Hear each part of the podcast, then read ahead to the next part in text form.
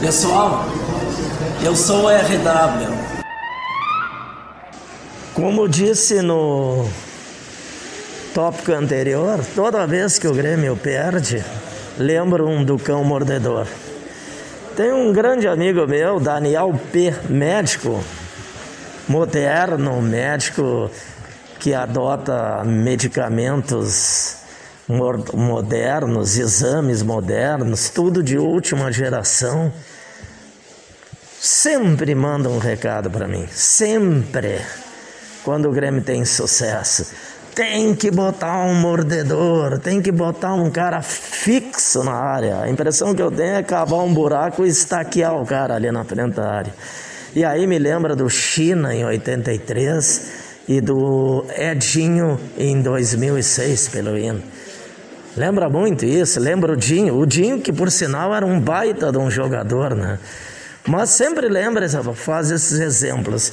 Aí eu digo para ele, caro Daniel P, imagina um cara chegar no teu consultório e dizer assim, doutor, estou impotente, estou broxa.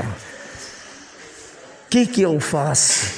E tu, lembrando o Grêmio do China, né? Não, engraçado é que não lembro Paulo César Caju, Mário Sérgio, Renato, lembro do China.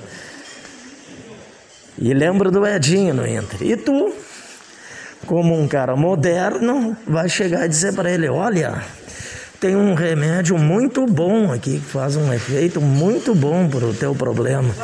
Amendoim. Aí, aí tu vai dizer, o, o paciente enlouquecido vai dizer: Mas doutor, amendoim, sim, se não der certo, usa gemado. Meu avô usava. Mas doutor, tem o Viagra.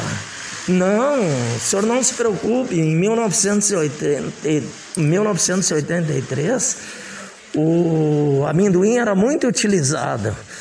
Vai dar certo.